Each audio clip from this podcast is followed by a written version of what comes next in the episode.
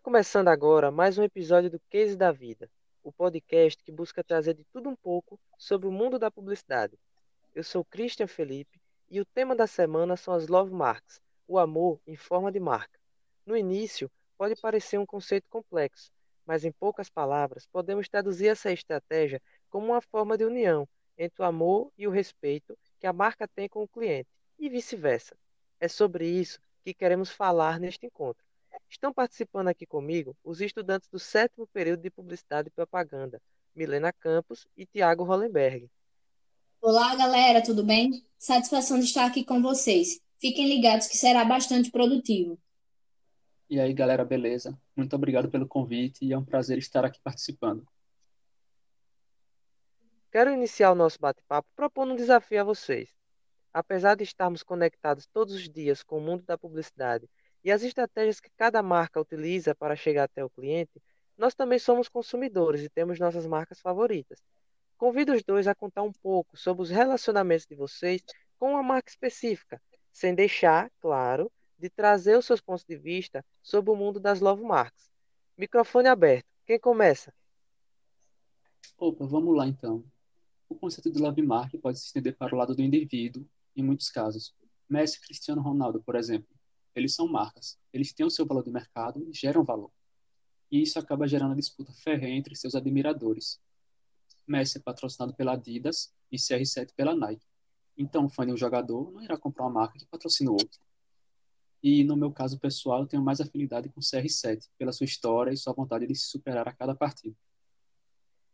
E no seu caso, Milena, alguma marca conseguiu chegar até o seu coração? Então, por ter familiaridade com a temática, eu consumo de uma forma mais crítica e analiso bastante as estratégias de posicionamento. Se tem uma marca que eu tenho um relacionamento de amor, é a Nubank. Parece contraditório, porque é um banco, mesmo que digital. Mas ele traz consigo aspectos, aspectos que vão além da confiabilidade, desde a intimidade para com o roxinho. Sou super fã da forma em que o Nubank se posiciona e promove vínculos emocionais a ponto de transformar uma fidelização qualquer em um grande caso de amor. Olha, já temos dois exemplos bem interessantes para trabalharmos no podcast, né? E para que essas marcas gerassem esse efeito em vocês, acredito que foram necessárias mudanças na forma como as marcas se relacionam com o cliente.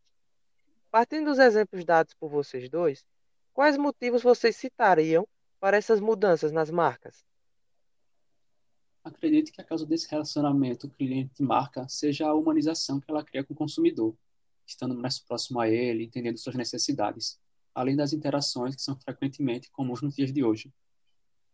Tiago, já que você tocou no assunto chave, que é a interação, eu aproveito para perguntar: as redes sociais se tornam aliadas nesse momento importante de contato? Com certeza. Uma marca muito lembrada nesse quesito é a Netflix, que constantemente interage com seu público pelo Twitter e muitas vezes essa interação acaba viralizando e se tornando trend topics. No caso do CR7, essa interação fica bastante evidente por meio do seu Instagram, por exemplo, por meio das postagens que ele faz nos stories, que acabam gerando identificação com seus seguidores. E no seu caso, Milena, a humanização também foi um fator de mudança na forma como o Nubank se relaciona com você e os demais clientes?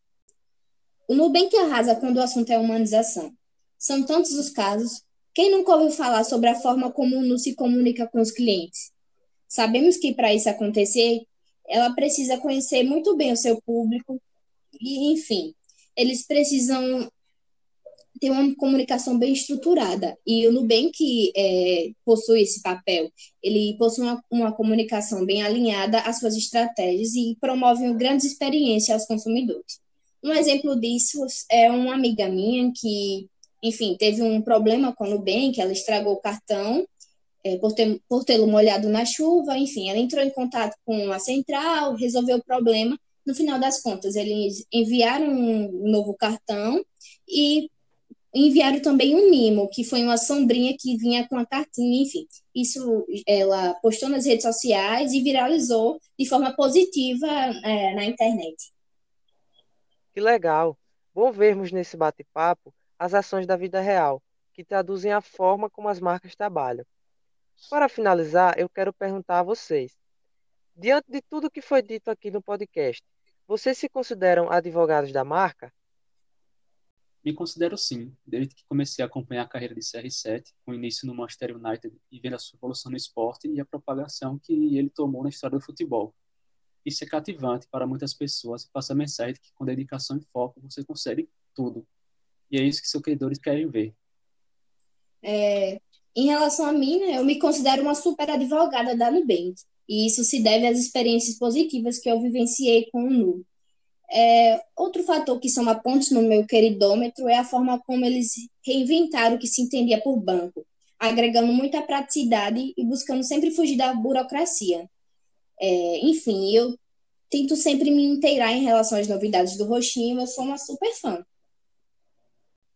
É sempre bom enxergar esse carinho que ganhamos no dia a dia por meio das marcas, seja por um banco ou por um atleta favorito, entre muitos outros casos. E isso não serve só para a visão do consumidor, mas também para quem trabalha na linha de frente da comunicação uma empresa e busca atingir esse nível de consideração do seu público. No nosso próximo episódio, vamos falar sobre gestão de marcas, algo que é importantíssimo para o futuro de qualquer empresa. E também contaremos com convidados especiais. Esse foi mais um conteúdo do nosso Cases da Vida. Até a próxima e um abraço.